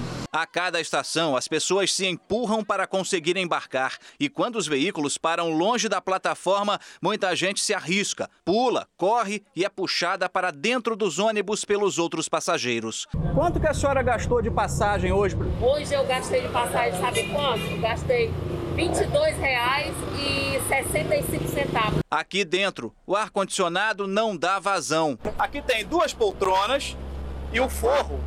Isso que está aqui em cima da poltrona, que você está vendo, é o forro do ônibus. Olha só. Caiu daqui de cima. Olha o estado de conservação desse veículo. Aqui, duas moças, duas passageiras e tem esse friso aqui entre elas. Olha só o perigo. O BRT foi inaugurado em 2012, na primeira gestão do prefeito Eduardo Paes, com a promessa de ser um corredor de transporte público que ligaria as zonas norte e oeste da cidade de maneira mais rápida, mas ficou marcado pelo sucateamento e escândalos de corrupção. O ex-secretário municipal de Transportes, Alexandre Pinto, homem de confiança do prefeito, foi condenado por lavagem de dinheiro, corrupção passiva e participação em organização criminosa por desvios nas obras do BRT. BRT. Segundo o Ministério Público Federal, só em um dos casos a propina foi de um milhão de dólares. A defesa do ex-secretário de Obras do Rio não retornou ao nosso contato. Para este especialista em transportes, a solução é recomeçar do zero. A solução ideal mesmo seria acabar com tudo e construir uma linha de metrô mas isso, num curto ou médio prazo, é praticamente impossível. Quando reassumiu a prefeitura ano passado, Eduardo Paes prometeu que o transporte público seria uma das prioridades, mas até agora nada mudou. A prefeitura prometeu que na próxima quarta-feira vai abrir a primeira licitação para a compra de 307 ônibus e que os veículos serão entregues em outubro. Outros 250 veículos devem chegar até 2023. A empresa que administra administra o BRT diz que reforçou a equipe de manutenção dos ônibus. Mas, de todo jeito, ainda falta muito tempo para o problema acabar. Ontem de manhã, passageiros fizeram um protesto e interditaram o trânsito para cobrar melhorias. Levantamos cedo, vamos é, é, é até o ponto do ônibus para poder ir para o nosso trabalho e não tem transporte. Todo dia é BRT cheio, é a gente sendo jogada para o lado de fora, é a gente levando soco nas costas né? É, é, é, é, só humilhação. A gente vem à noite, vem de tarde, as pessoas penduradas na porta, a gente só falta ser jogada para fora do ônibus. Se cair, se machucar, não tem ninguém para poder ressarcir a gente. É botar mais ônibus e melhorias para a gente.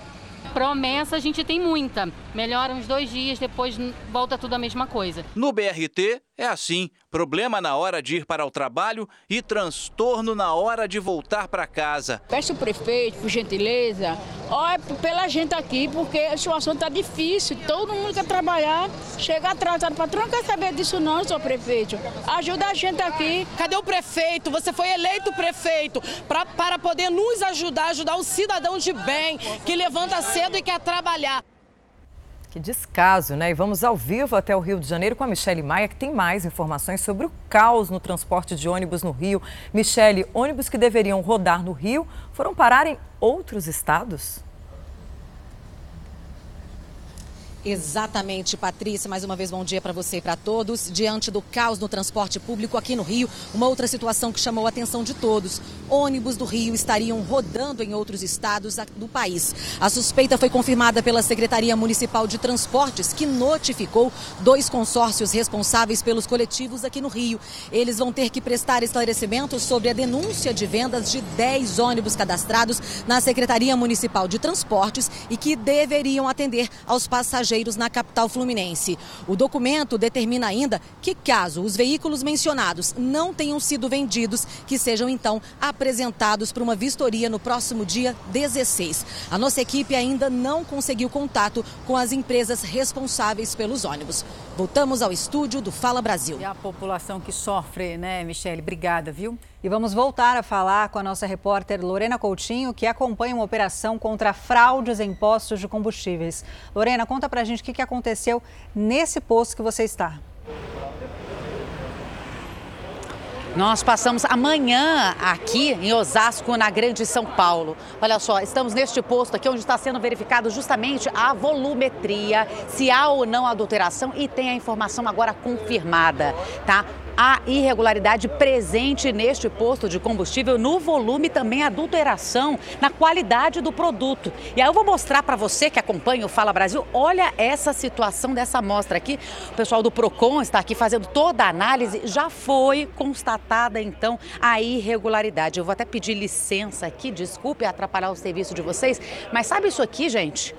Olha só, vou mostrar para você que está em casa esse produto aqui que é colocado no seu carro quando você vem neste posto de combustível como gasolina mas que ele está praticamente branco, transparente assim? Pois é, isso aqui é puro álcool, ou seja, você paga o valor da gasolina neste posto, só que o que tem dentro do seu carro, o que, que ele coloca no seu carro é puro álcool, ou seja, adulteração confirmada e não só aqui, mas em outros dois postos da região. Num outro posto aqui de Osasco, aliás, um gerente será preso, que é o responsável. É um crime inafiançável durante a fase de investigação, ou seja, este homem será encaminhado para a delegacia. Não dá pesar no bolso, como a gente vê, né, por causa do reajuste e ainda aceitar uma adulteração, uma irregularidade como essa.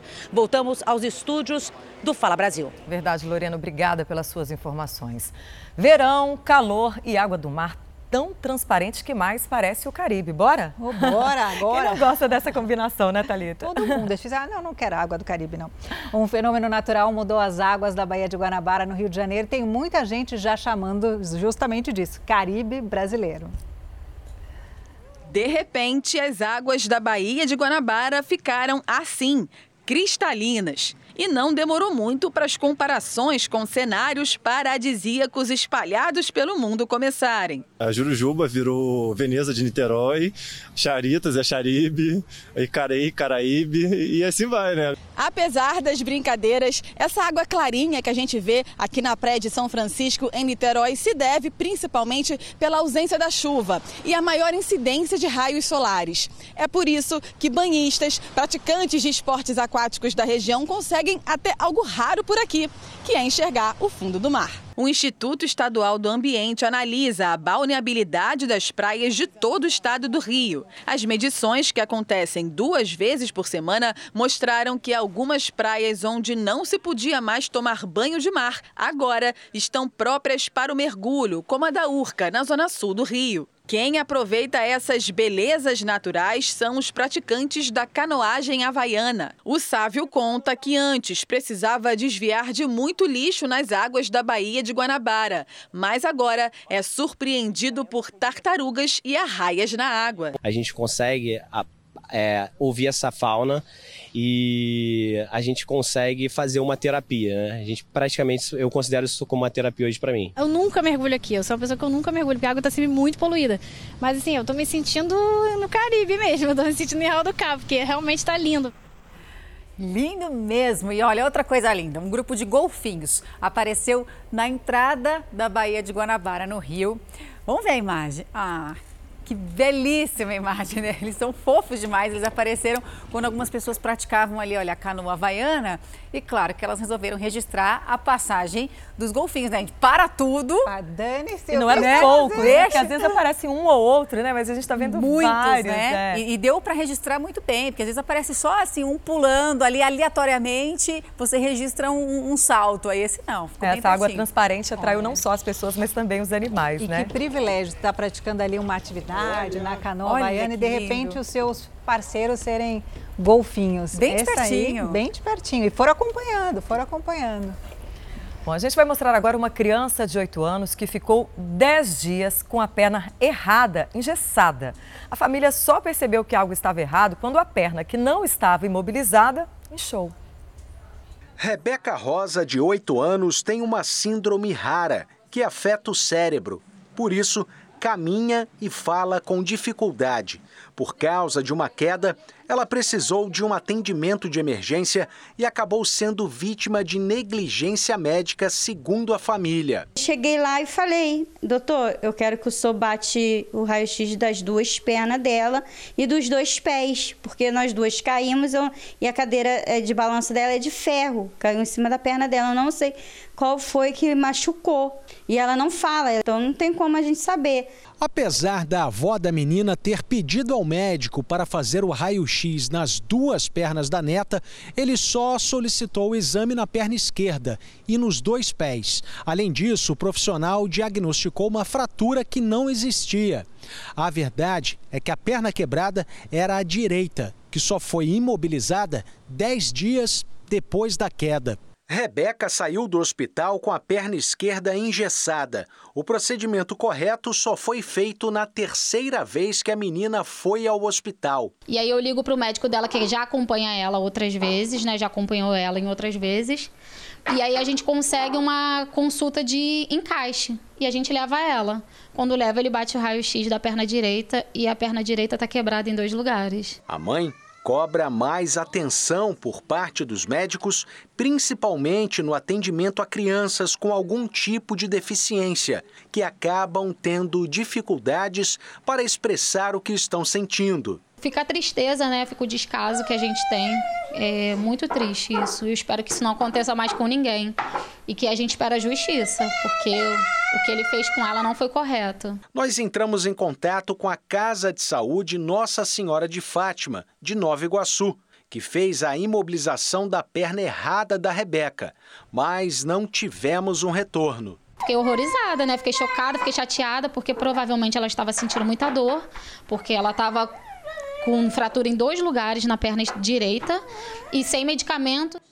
O Fala Brasil, edição de sábado, fica por aqui. Um bom dia para você. Um excelente dia, até sábado que vem. Um ótimo dia para você e mais notícias ao vivo no Balanço Geral. Você fica agora com o Esporte Record. Tchau, tchau.